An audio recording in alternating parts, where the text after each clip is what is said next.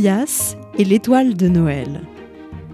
Un podcast proposé par le service de la catéchèse du diocèse de Rennes.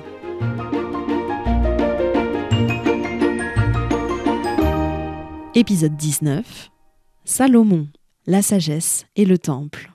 Ce soir-là, Tobias gravit lestement les quelques dizaines de mètres qui séparaient les tables de la grosse pierre plate où il retrouvait habituellement Akam, mais, arrivé sur place, personne. La pierre était désespérément vide.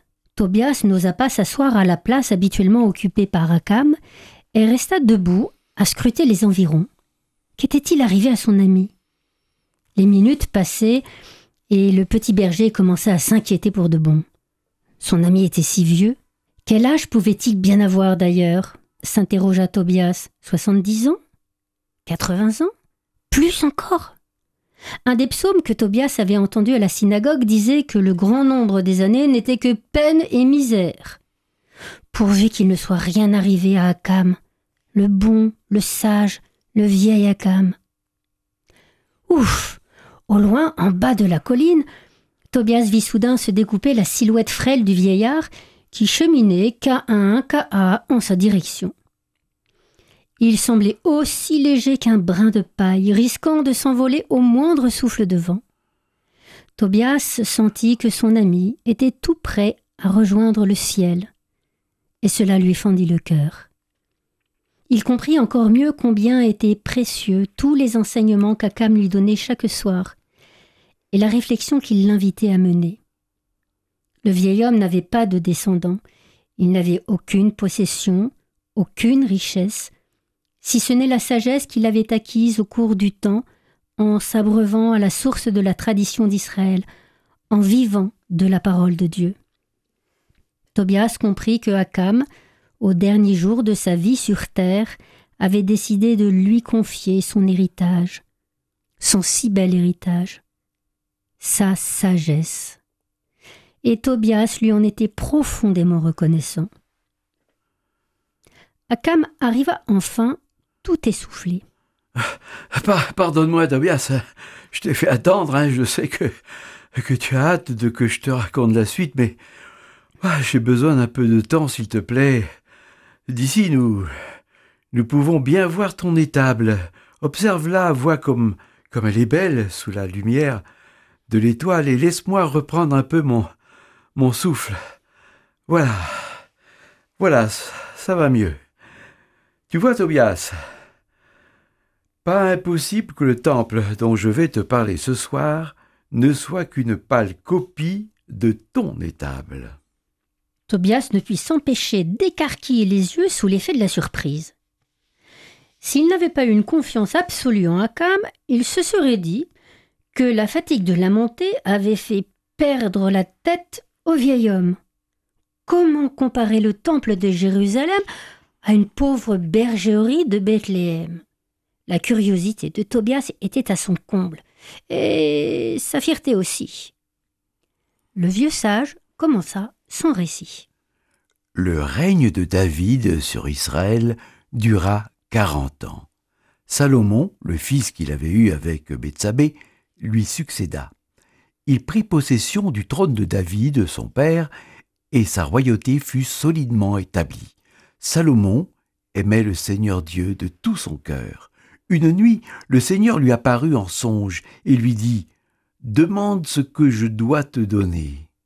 Salomon répondit eh, C'est toi qui m'as fait roi, moi, ton serviteur, à la place de David, mon père. Or, je suis un, un tout jeune homme, ne sachant pas très bien comment faire. Donne-moi un cœur attentif pour qu'il sache gouverner ton peuple et discerner le bien et le mal. Cette demande de Salomon fut au Seigneur qui lui dit Puisque c'est cela que tu as demandé, et non pas de longs jours, ni la richesse, ni la mort de tes ennemis, je te donne un cœur qui écoute, un cœur sage, tel que personne n'en a eu avant toi, et que personne n'en aura après toi. Tobias était admiratif. Oui, Salomon était vraiment un roi extraordinaire. En demandant un cœur qui écoute, il avait reçu de Dieu le plus beau des trésors, la sagesse, une sagesse faite d'humilité, d'intelligence et d'amour. L'enfant, regardant Akam, se dit en lui-même que son vieil ami était le digne héritier de Salomon. Le vieil homme continua son récit. Et voilà qu'arriva le moment que tu attends depuis trois jours, celui de la construction du temple de Jérusalem, si cher à ton cœur et si cher à notre peuple. Tobias frémit d'impatience. Comme l'avait voulu le Seigneur, c'est donc Salomon qui entreprit ce chantier gigantesque. Salomon voulait ce qu'il y avait de plus grand, de plus somptueux pour Dieu. Il fit venir les meilleurs architectes, les, les plus habiles ouvriers, et tous travaillèrent selon les plans donnés par le roi David. Ils étaient des milliers.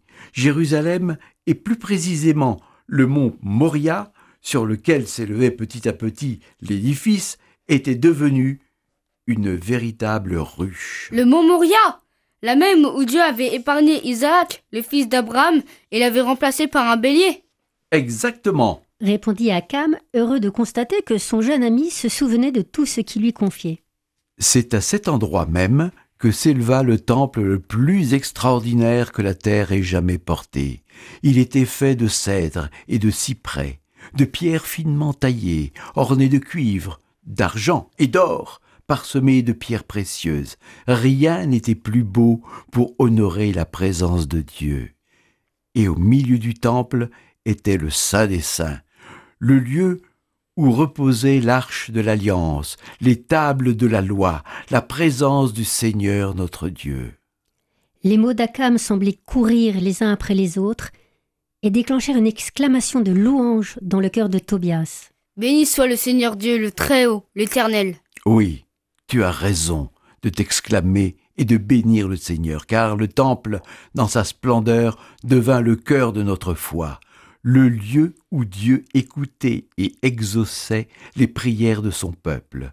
Et non seulement nos prières, mais aussi celles des étrangers. Tu as bien entendu, Dieu y exauçait les prières de tous les peuples.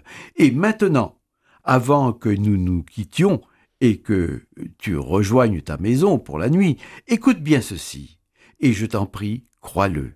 La splendeur du temple bâti par Salomon n'est rien en comparaison de ce que tu pourras bientôt voir de tes propres yeux ici même. Bonne nuit, Tobias.